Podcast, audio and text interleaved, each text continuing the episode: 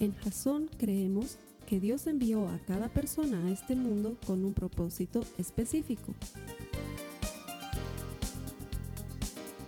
Nuestra misión es ayudarte a que tengas una relación personal con Jesús y a través de ella encuentres ese propósito para tu vida. Queremos ayudarte a alcanzar ese propósito. Es nuestra oración que este podcast te ayude a tener visión, a tener jazón.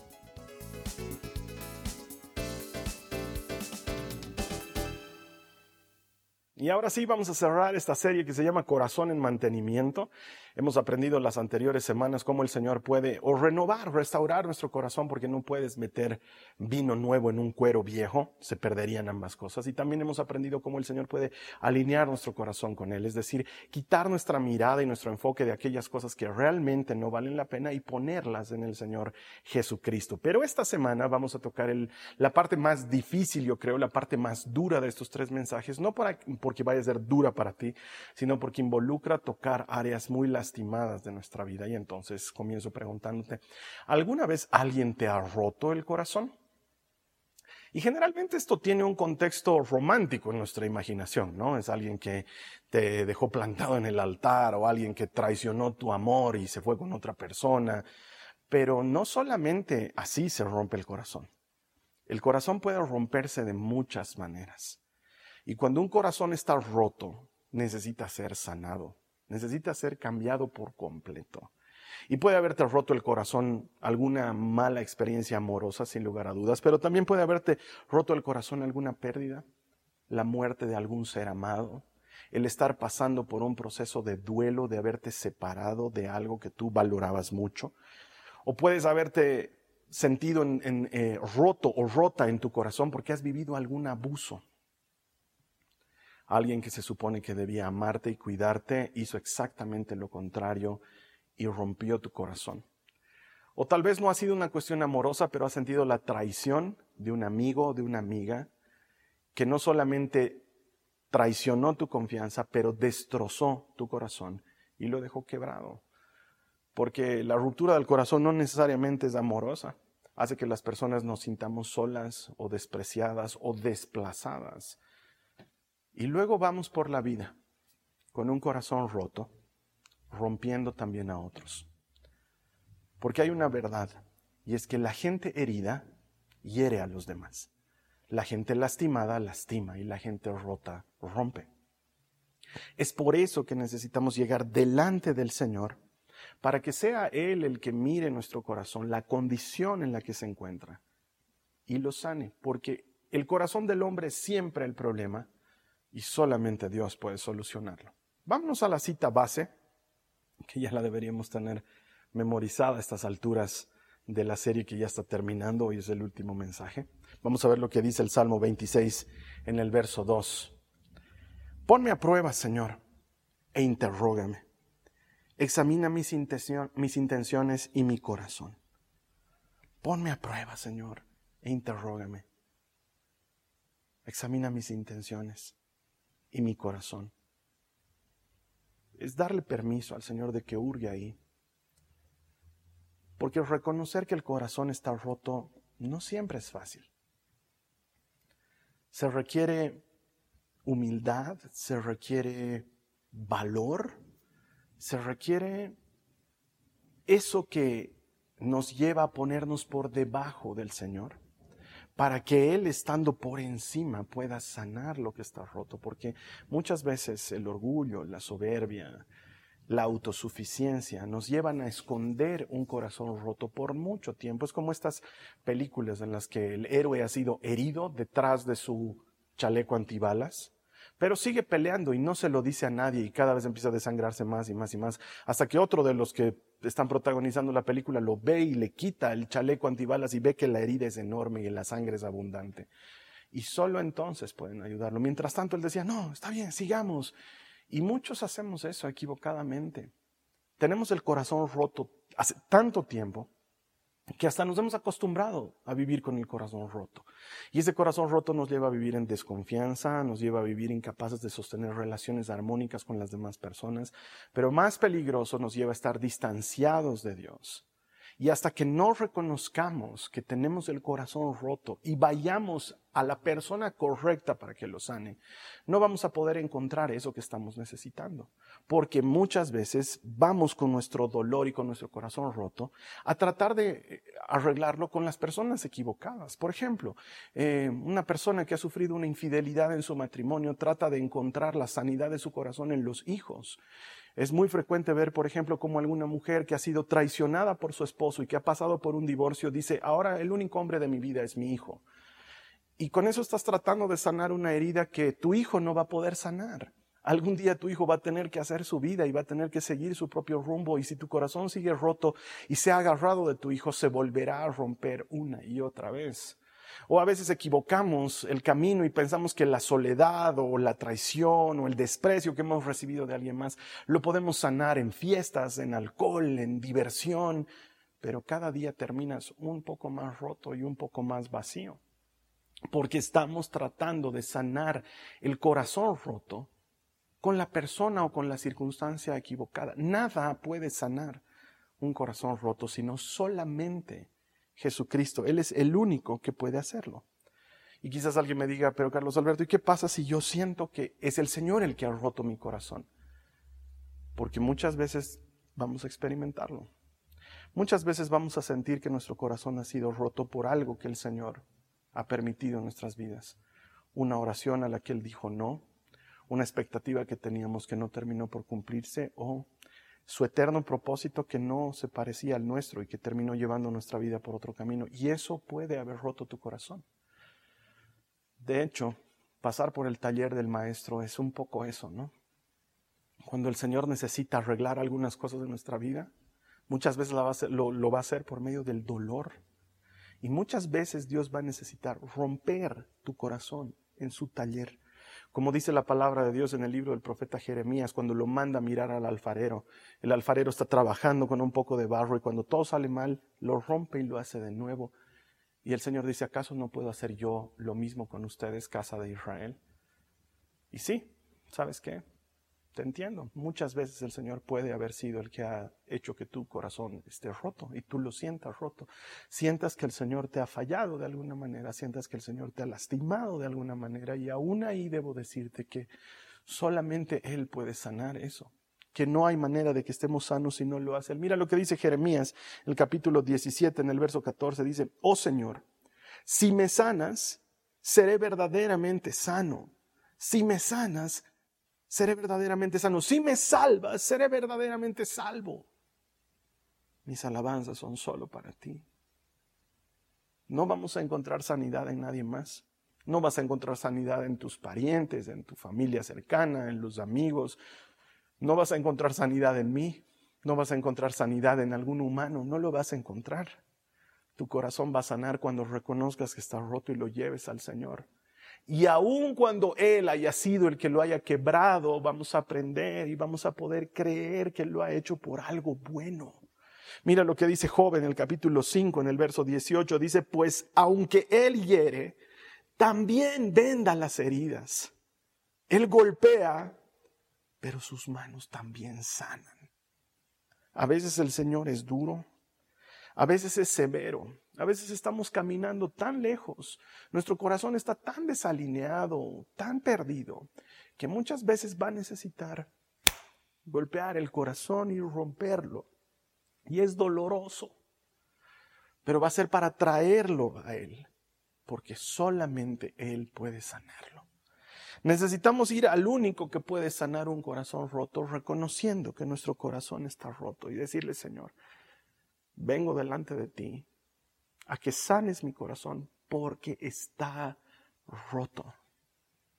La única forma de hacerlo es esa, es reconocer cuán quebrados estamos y acercarnos a Él. Y entonces Él podrá empezar a sanar nuestro corazón.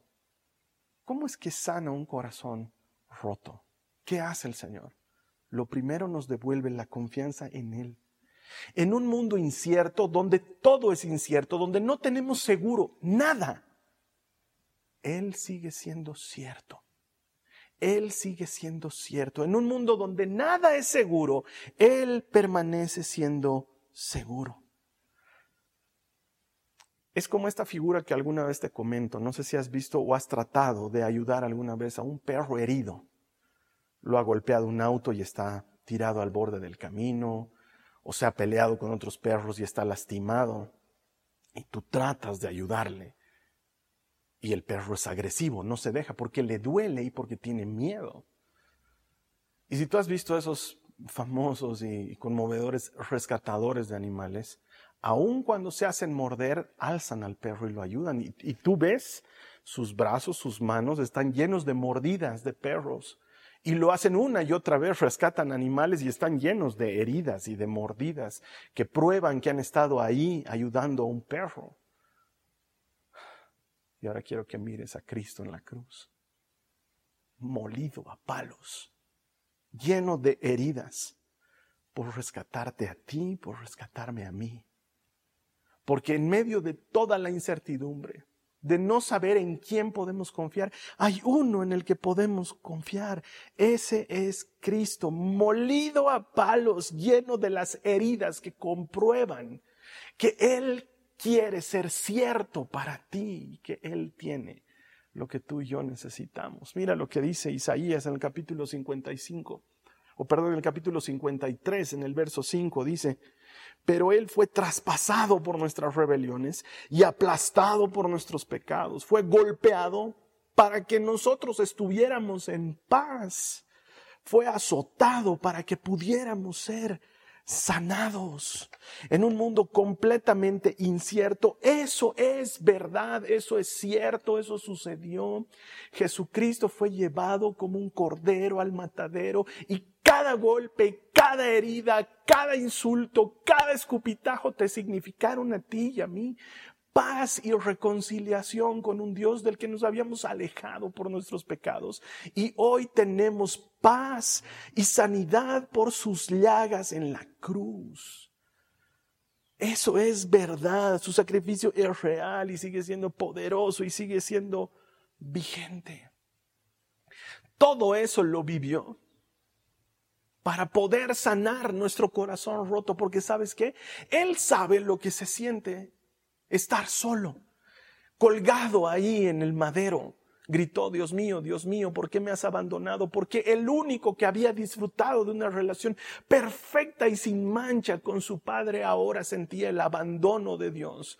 A causa de los pecados, los tuyos y los míos, en ese momento su comunión perfecta se rompió y él experimentó lo que es estar solo. Entonces él sabe, él sabe lo que sientes cuando estás sola o cuando estás solo, cuando estás cuidando a un familiar tuyo en un hospital y no hay nadie más y tú estás sola o solo en esa sala de espera pasando la noche? ¿O sabe lo que es que nadie viva contigo y que nadie se haya preguntado por ti cuando has pasado por alguna necesidad grande? Él sabe la soledad que se siente cuando caminas por las calles y sientes que nadie te acompaña porque Él ha experimentado de primera mano la soledad para poder sanar tu corazón roto a causa de lo mismo. Él sabe lo que es ser traicionado, lo que es haber traído a comer en tu mesa y a mojar en tu plato a alguien y que esa persona luego te traicione, que luego esa persona no mire por ti y vea por sus propios intereses. Él lo sabe. Él sabe lo que es ser golpeado y maltratado. Él sabe lo que es tener el mejor corazón y la mejor intención y recibir un golpe por la espalda, algo que no estás esperando de alguien que debería amarte o protegerte o responder por ti. Él sabe lo que es vivir eso y sabes qué? Él vino al mundo, a los suyos, y los suyos no le recibieron. Él sabe lo que es ser rechazado. Él sabe lo que es ser hecho a un lado, no tenido en cuenta. Y así como tú o como yo en algún momento, o por nuestro color de piel, o por nuestro apellido, o por cómo nos vemos, o por nuestro carácter, o porque a veces sencillamente no encajamos con la gente, hemos sido rechazados y puestos a un lado. Y Él sabe exactamente lo que es pasar por eso. Y él sabe lo que es la ingratitud, y él sabe eh, lo, que se siente la falta de amor, y él sabe lo que se siente cuando un corazón se rompe, porque el suyo fue roto en mil pedazos para poder sanar el tuyo. y el mío. Por eso puede sanar nuestro corazón. Por eso sabe lo que hemos vivido, varón de dolores, experimentado en todo tipo de sufrimientos, dice la palabra, es el único que puede sanar nuestro corazón lastimado. Porque Él sabe lo que sientes y como lo sabe, Él puede resolver el problema. En Facebook tengo ahí un grupo de ayuda para la gente. Creo que es un grupo bien útil, se llama Alguien sabe la gente entra a preguntar cosas, ¿no? Alguien sabe dónde encuentro tal repuesto de auto, alguien sabe qué mejor, cuál es el mejor colegio para tal cosa, alguien sabe dónde encuentro clases de... Creo que es un grupo de buena ayuda para la gente. Y muchas veces nos encontramos con preguntas como, ¿alguien sabe por experiencia propia cómo se va a tal lugar? ¿Alguien sabe por experiencia propia qué se siente ir a eh, esto y esto? ¿Alguien sabe porque lo vivió eh, tal y cual cosa? piden experiencias propias, no, no solamente comentarios. Y sabes qué? Es interesante ver las respuestas y el alivio que siente la gente cuando alguien que ya pasó por lo que ellos están por pasar les explica cómo es y les ayuda en ese proceso. Y eso mismo sucede con Jesucristo.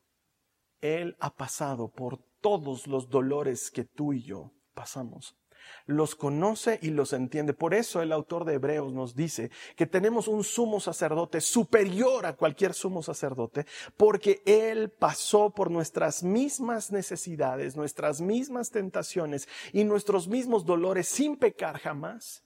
Y entonces entiende exactamente lo que vivimos. Por eso podemos confiar en Él. En un mundo incierto, Él sigue siendo cierto. Mira lo que dice Segunda de Timoteo, en el capítulo 1, en el verso 12, dice, por eso estoy sufriendo aquí en prisión, pero no me avergüenzo de ello, porque yo sé en quién he puesto mi confianza y estoy seguro de que Él es capaz de guardar lo que le he confiado hasta el día de su regreso. Nada es cierto, dice Pablo, excepto Él, excepto Cristo. Él es digno de mi confianza. Él puede guardar lo que le he entregado. En sus manos hay sanidad para nuestros corazones. No sé lo que me espera. El futuro sigue siendo incierto. No sé qué viene mañana. No sé cuánto tiempo durará esta pandemia. No sé cómo estará la economía de aquí a un tiempo. No sé nada. Pero sí sé que Él me ama. Sí sé que Él está conmigo. Y vengo a decirte de parte del Señor, yo estoy contigo, yo te amo, no te dejaré, no te abandonaré. Su promesa sigue siendo cierta, podemos confiar en Él y eso sana un corazón roto. Eso limpia de toda la mugre y restaura toda lastimadura. Nuestros corazones rotos pueden sanarse cuando recibimos, creemos y de veras descansamos en esta verdad. Él es bueno. Él te ama. Eso sana un corazón roto. Mira, en este tiempo en que mi familia ha pasado por esta odiosa enfermedad del COVID, hemos tenido que hacernos varias de esas pruebas en las que te meten un palito ahí a la nariz y a la garganta y son incómodas, algunas veces dolorosas. Nada de qué morirse, pero realmente es ingrato hacerlo. Y me acuerdo cómo he tenido que ir varias veces con mis hijas a pasar por eso. Y claro, entras solo, no, no puedes entrar con tus hijas. Además que mis hijas ya están grandes. Creo que ya están en esa etapa en la que ya realmente no necesitan a papá. Pero yo igual entraba hasta por ahí. Y mientras ellas me miraban con esa cara de incertidumbre, yo les decía, te amo, te amo. Eres fuerte, eres valiente, te amo estoy contigo, eres fuerte, eres valiente. Recuerdo que la última en la que yo di positivo fui solamente con la María Joaquina porque éramos los únicos que faltábamos. Y yo entré solo, entonces la María Joaquina se quedó sola afuera. Y luego pasó delante de mí a otra, a otra sala de laboratorio en la que iba a estar solita con la persona que tomaba la muestra. Y pasó mirándome y yo estaba ahí. Cuando pasó le dije lo mismo, hijita, te amo, te amo. Eres fuerte, puedes. Y sabes que la Biblia es bien clara.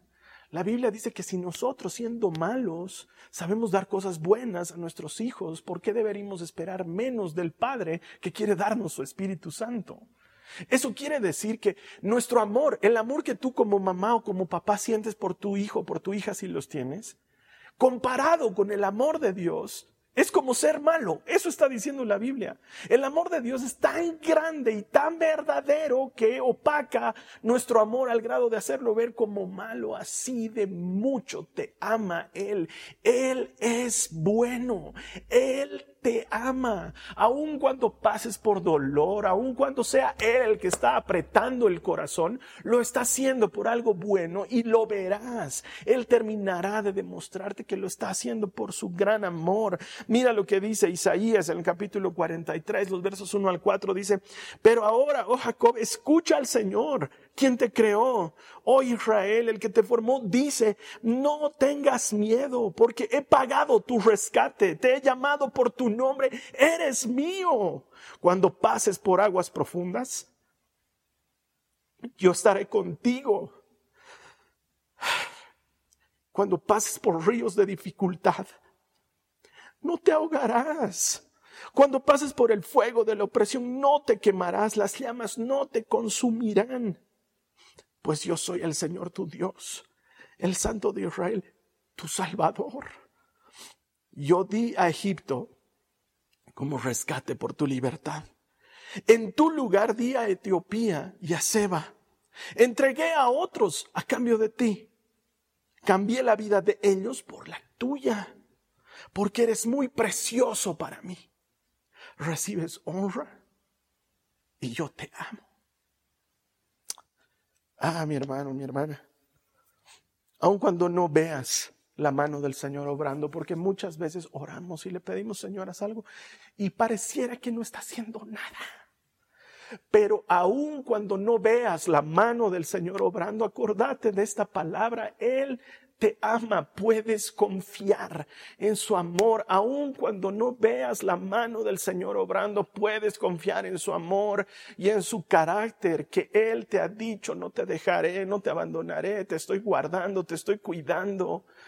Y sí, pasamos por momentos difíciles, pasamos por cosas duras, pero Él nos sigue amando.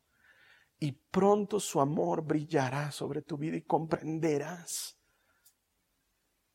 él te ama, Él es bueno, eso sana corazones. Podemos confiar en su extravagante amor, porque si hay algo extravagante, es el amor de Dios. Mira, cuando Salomón terminó de construir el templo, el primer templo, que dice que estaba lleno de majestad y de gloria, la cantidad de becerros, de ovejas, de corderos, de animales que sacrificó, fue una locura, una extravagancia inusual. Está registrada ahí en la Biblia para que cuando la leas quedes sorprendido de la cantidad inmensa de los miles, de miles de animales que sacrificó como ofrenda para el Señor y transformó la dedicación del templo en 14 días de fiesta, 7 de dedicación y 7 de celebración. 14 días donde la gente no hizo nada más que comer y alegrarse y bailar y festejar las bondades de Dios. Y eso está registrado en el Antiguo Testamento como una de las cosas más extravagantes que jamás haya hecho un ser humano para demostrarle a Dios su amor. Y sin embargo, el amor de Dios le gana por goleada en extravagancia a Salomón. Porque aunque Salomón festejó durante 14 días y sacrificó miles de animales, el Padre de las Luces, el Dios eterno, sacrificó a su Hijo por ti y por mí. Nada hay más extravagante que eso. Él hizo lo que no le permitió a Abraham que hiciera. ¿Recuerdas ese pasaje? Abraham, sacrifícame a tu hijo. Y Abraham está a punto de hacerlo y Dios le detiene en la mano y le dice, no hace falta. He entendido que tu corazón está en orden. Y eso que Dios impidió que Abraham hiciera, es lo que Dios hizo cuando sacrificó a su propio hijo, a su unigénito en la cruz del Calvario. Y eso es lo más extravagante que puede haber ocurrido en toda la historia de la humanidad que Dios se haga hombre y decida ser Él el sacrificio que tú y yo jamás podríamos presentar. Con razón Romanos 8:32 dice, si Dios no se guardó ni a su propio Hijo, sino que lo entregó por todos nosotros, ¿no nos dará también todo lo demás? Ya nos dio lo mejor que nos podía dar. Lo demás es secundario. Sabes que Él ya dio la prueba de amor más grande. Él te ama, Él te ama, Él te ama, Él te ama, necesitas escucharlo, necesitas decirlo, necesitas creerlo, Él me ama, Dios me ama. ¿Qué religión de este planeta se trata de que Dios busque al hombre? Ninguna. Todas las religiones antiguas que han dejado de existir y cuyos dioses, de cuyos dioses ya no se tiene memoria, todas se trataban de dioses ególatras, buscando para ellos y sacando a los demás de su presencia. Esta es otra. Esta no es una religión, esta es una relación de un Dios todopoderoso buscando amor en sus hijos, queriendo pasar tiempo con ellos, buscando comunión con ellos, queriendo bendecirles. ¿Qué Dios hay como tú? Dice la palabra, que busque desde los cielos a quien bendecir, solo tú. Jehová, no hay otro como tú. Él te ama, le importas te ama de verdad y Él es bueno y tiene un buen propósito para ti. Y sí, no siempre te da lo que le pides, pero siempre, siempre te da lo que necesitas y no siempre hará lo que tú quieras, pero siempre hará lo que es bueno, agradable y perfecto y podemos confiar en que Él nos ama y eso sana nuestro corazón. Y quizás me digas, pero Carlos Alberto, yo siento que Él me ha quebrado, yo siento que el Señor me ha roto y sabes qué, lo único que se me viene a la memoria es lo que un hermano mismo me dijo en estos días que estuve enfermo, me dijo, Nunca me olvido de eso que enseñaste, Carlos Alberto, de la oveja perniquebrada por el mismo pastor, cuando es el pastor el que le quiebra la pierna. Sí, a veces necesitamos que Dios sea severo. A veces necesitamos un estate quieto. A veces necesito que el Señor me diga que quieto. Alguna vez lo he hecho con mis hijas. No las amo menos, menos por eso, pero alguna vez he jalado una oreja. Alguna vez he mechoneado un cabello. Porque necesitaba que se recompongan. Y a veces el Señor quiebra. Pero lo hemos leído en Job. La misma mano que hiere es la misma mano que sana. No tomes la severidad del Señor como una falta de amor, porque a veces hay que amar mucho para ser severo. Pero eso no significa que no te ame. Él te ama, Él es bueno y su severidad siempre va a terminar en algo bueno para nuestras vidas. Podemos confiar en eso. Y finalmente, podemos confiar que Él sana nuestros corazones porque para Él no hay nada imposible. Porque quizás pienses como muchos, ya llevo demasiados años con el corazón roto, Carlos Alberto. Son tantos años que tengo el corazón roto que creo que ya me he acostumbrado a vivir roto y andar roto por el mundo. ¿Y cuántas personas rotas andan por ahí? Se sientan en un banco en la iglesia, vienen, adoran, pero su vida es la de un zombie, están rotos todo parece haber perdido gusto, todo parece haber perdido sentido y sabes que te entiendo, pero para Dios no hay nada imposible. Él llama a lo que está muerto como si estuviese vivo y vive, porque así de poderoso es el Señor y así de maravilloso es su amor. Mira lo que dice Marcos en el capítulo 10, en el verso 27, dice, Jesús los miró fijamente y dijo, humanamente hablando, es imposible, pero no para Dios. Con Dios todo es posible todo es posible para Él. Solo acércate a Él. Descubre el corazón roto, muéstraselo. Dile, Señor, llevo años con el corazón roto. Despojate de toda soberbia y de todo orgullo. Reconoce que necesitas ayuda y dile, mi corazón está roto, necesito que lo sanes. Y sabes que no hay nada imposible para Dios. Él pone su mano sobre tu herida y queda como nueva. Él tiene ese poder. ¿Sabes qué? Tal vez no suceda de inmediato. Tal vez te acerques a Dios y le muestres tu corazón y no sane inmediatamente. Eso no quiere decir que Él no está obrando. Porque me llama la atención como en el último capítulo, en el último libro de la Biblia, en la última página, se nos cuenta que volvemos a esa comunión perfecta, como en, como en el paraíso, como en el Edén. Y en esa comunión perfecta hay el árbol de la vida, está ahí, nunca había dejado de estar. Y la Biblia dice que sus hojas son para la sanidad de las naciones. Pero esa palabra sanidad está escrita en griego y se pronuncia terapaya. Las hojas del árbol de la vida son para terapaya de las naciones.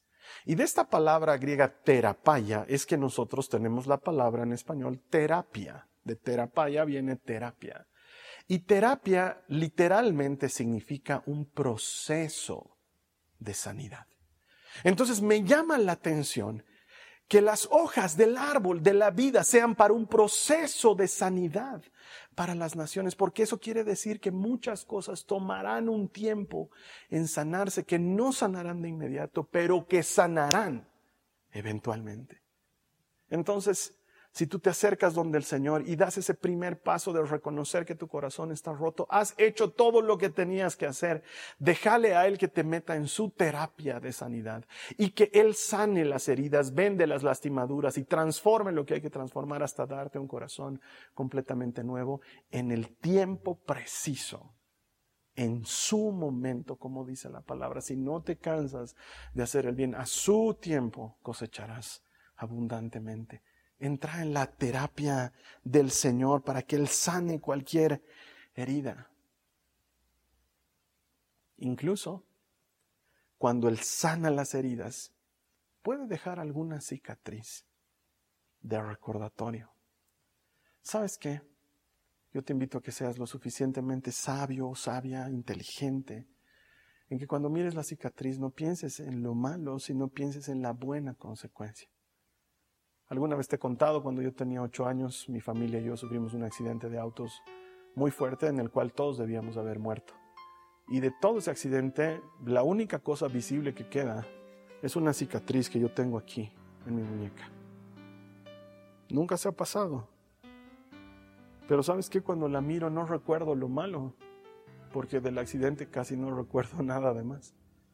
Cuando la miro recuerdo que pude haber muerto y estoy aquí sigo teniendo un propósito. Y que en tanto el Señor no me llame a su presencia, todavía tengo cosas que hacer. A veces la cicatriz va a ser para eso. A veces el corazón roto va a sanar y va a quedar una cicatriz. Para que recuerdes de dónde te sacó el Señor, cuán bueno ha sido Él y lo bueno que Él tiene para ti más adelante. Porque sabes que cuando las cosas están bien, cuando todo está bien, tendemos a olvidarnos de Él. No te olvides de los momentos duros, que te recuerden que el Señor estuvo ahí para rescatarte y para sanarte.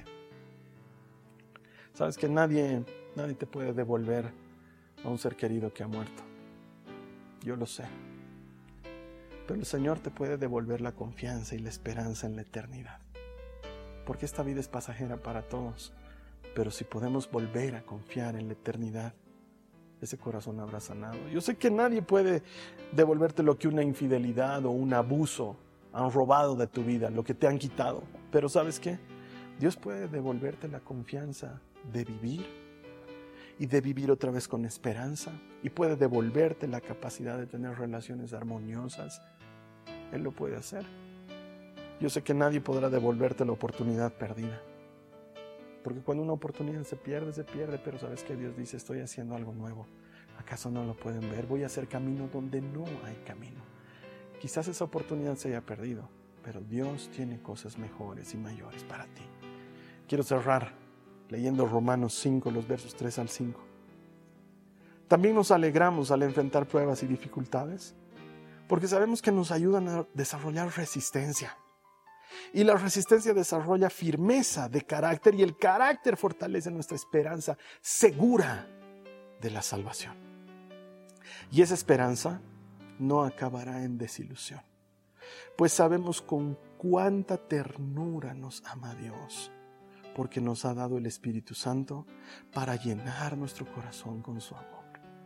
Si hay alguien que puede sanar el corazón, es el Espíritu Santo, para vivir en un corazón sano porque es ahí donde Él vive.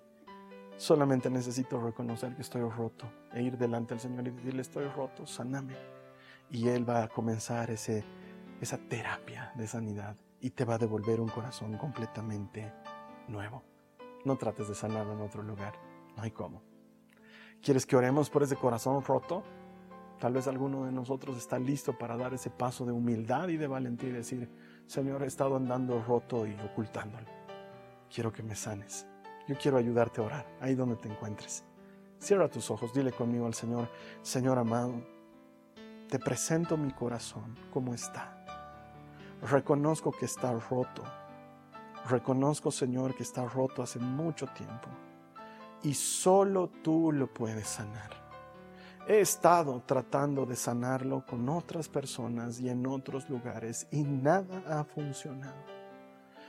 Pero hoy en humildad vuelvo a ti para que lo sanes completamente y lo hagas nuevo. Señor, me abrazo de tus promesas. Reconozco que tú y solamente tú puedes sanar mi corazón. Que en un mundo incierto, tú eres cierto. Que me amas y que me amas profundamente. Eres bueno. Y sé que para ti no hay nada imposible. Señor, me entrego a tu terapia para que me devuelvas sano, para que me devuelva sana al mundo. En el nombre de Jesús. Amén. Yo de todo corazón espero que hayas hecho esta oración porque es el principio de que el Señor sane ese corazón roto. La siguiente semana, con el favor de Dios, si el Señor nos da vida, vamos a estar comenzando una nueva serie. Mientras tanto, ¿qué tal si me ayudas, por favor, a hacerle llegar este mensaje a alguien más que seguro lo necesita? ¿Cuántos corazones rotos hay ahí en el mundo necesitando la intervención del sanador? Ayúdame, es gratis, compartilo, que llegue hasta el último rincón del mundo para que así juntos festejemos que todo el que encuentra a Dios encuentra vida. Jasunauta, te veo aquí la siguiente semana. Esta ha sido una producción de Jason Cristianos con Propósito. Para mayor información sobre nuestra iglesia o sobre el propósito de Dios para tu vida, visita nuestro sitio web www.jason.info. Allí encontrarás muchos recursos para animarte en tu relación con Dios, enseñanzas, nuestro blog, prédicas y mucho más. Te lo deletreamos www.jazon.info también puedes visitarnos en nuestro sitio en Facebook www.facebook.com barra Que Dios te bendiga abundantemente. Muchas gracias.